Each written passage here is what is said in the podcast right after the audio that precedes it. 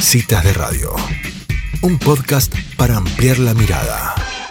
Muy bien, ya está en comunicación con nosotros nuestro columnista de la cita económica, Gustavo Lázari. Toda tuya la columna. Bienvenido, Lacha, a Citas de Radio. ¿Cómo estás? Muy bien, acá andamos y, te voy a titular la columna como eh, Gracias, Carlos Anini. Eh, vos sabés que Carlos Anini, se, no, se lo agradezco profundamente, eh, sacó una declaración reciente ayer diciendo que él y otras personas más, como Berbisky, su esposa, etcétera, estaba muy bien que se hayan vacunado y no tendrían que sentir culpa de haber eh, eh, traspasado el turno y robado una vacuna, porque son personal que el Estado debe cuidar, debe, debe proteger en privilegio con respecto a otras personas, al resto de los, de los mortales. Y a mí me pareció un sincericidio muy, muy, muy importante, porque eh, por fin empezamos a ver eh, la, la, realidad en la Argentina. Hay un libro que se llama 1984, yo lo recomiendo efusivamente a todos tus oyentes, a todos nuestros oyentes, y cuando daba clases en la facultad lo ponía como lectura obligatoria. Es una novela, no es un libro de economía, la materia que daba yo, ni mucho menos. Es una novela escrita en 1948 por el, escritor George Orwell.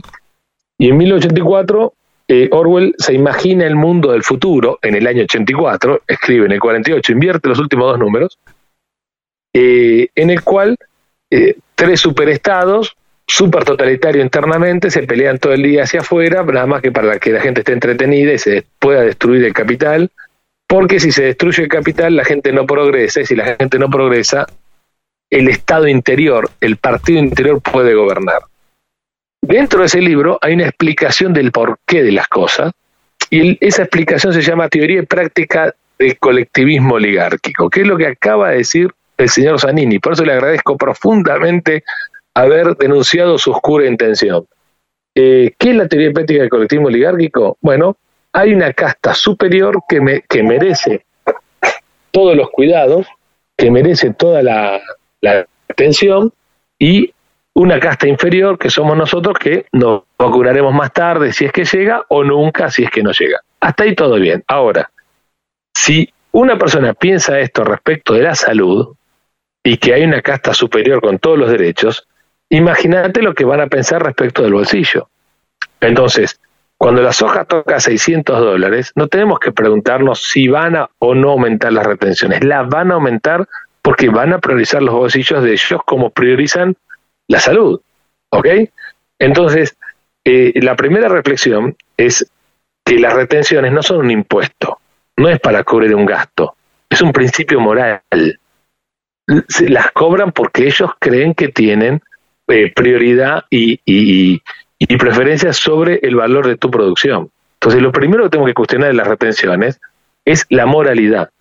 Porque si, si fuera un impuesto alto o bajo, el primer análisis sería, ¿lo puedo pagar o no lo puedo pagar? Y es irrelevante si lo puedes pagar o no lo puedes pagar. ¿Ok? La segunda cuestión respecto de las retenciones, de las que están y de las que pueden venir, es obviamente si, si torna al sector agropecuario viable o inviable. Es tan productiva la Argentina que puede seguir siendo viable, pero moralmente no está salvada por eso. ¿ok? La, la, la viabilidad económica no te, no te torna algo inmoral en moral. ¿ok? si me preguntas a mí, yo sin ser productor agropecuario te digo es inviable, es imposible, no hay ninguna posibilidad, es una locura. La tercera expectativa, la, la tercera cuestión es la expectativa.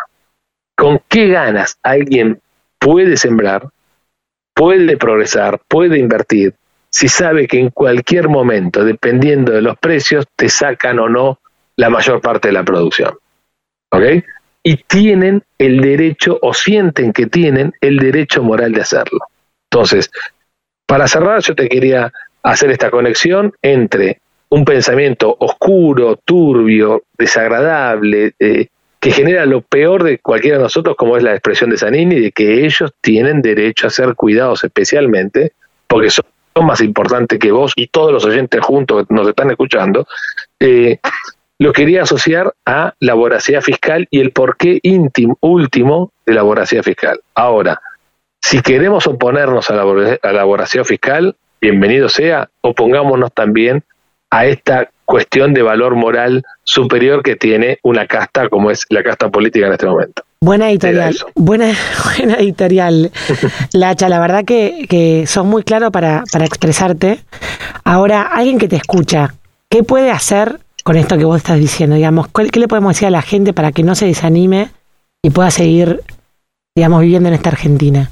No, la gente primero no se tiene que desanimar, primero porque este es el mejor país del mundo, pese a estos tipos de pichones de Luis XIV que creen en todo lo que dije. Todo lo que dije yo no lo creo, ellos lo creen, no es así, mm. no, no, es, no es la realidad.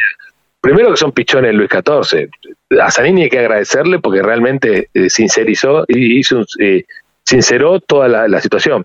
Ahora, eh, ¿cuál es el motivo de la esperanza? Primero que van a fracasar que esta, que esta intención de convertir a unos cuatro de copa en Luis XIV no funciona ni en las cartas, pues la carta del 4 no hace de 12, ¿está claro? Entonces, no, no va a pasar, van a fracasar, son los últimos coletazos y a la gente le tengo que decir que, que esté muy atenta, que el que no se mete en asuntos públicos paga su pereza con su fortuna, o sea que tenemos que meternos en, el ambiente que tengamos, mm. pero pongamos como primero en la vara la cuestión moral no son superiores a nosotros, no son dueños de, las vacunas, no son dueños de la decisión sobre la vida y mucho menos son dueños de los bolsillos. Como ellos se sienten superiores, todo lo demás le viene por añadidura, pero no es así. Entonces, eh, lo, más importante, yo siempre le digo al sector privado productivo, es animémonos a que esto cambie de verdad. Mm. Ahí lo que no me gustaría es que cuando propongamos de cambiar de verdad, alguien diga, no, pero para un poquito, espera a ver si se me asustan los varones feudales, no, que se asusten, capo, que se asusten los intendentes, que se asusten los gobernadores, que se asusten toda la ronfla, porque tienen buenos motivos para asustarse. Y yo creo que la Argentina es tan extraordinaria, tan extraordinaria, que el día que cambiemos, eh, la velocidad va a ser eh, infinita, no nos va a parar nadie. Y, está más pronto que tarde en venir, ¿eh? porque el, esquema actual, como está evolucionando, no es estable, eh, puede derivar en, momentos muy duros de la Argentina. Yo no, no, no, no, no descarto absolutamente nada en materia de recrudecimiento de una crisis, pero y eso va a ser definitivamente el principio del fin. Eh, yo te digo, es un buen motivo para quedarnos y pelearla, porque ya están, ya están desnudos, ya se, ya se autodefinen desnudos, eh, y todo esto está, está, mellando en el acervo cultural y la gente en noviembre, octubre, cuando, cuando nos dejen votar, eh, lo, va a notar, lo va a hacer notar y, y, vienen tiempos mejores, acuérdate. El que no se mete en asuntos públicos lo paga con su fortuna. Nos vamos con esa frase, Lacha, de tu columna. Te mando un gran abrazo. Muchísimas gracias. Hasta gracias. Adiós. Bueno, y así pasaba Gustavo Lázari, también dejando a su manera un poco de esperanza para la futura Argentina que él dice que tiene que cambiar.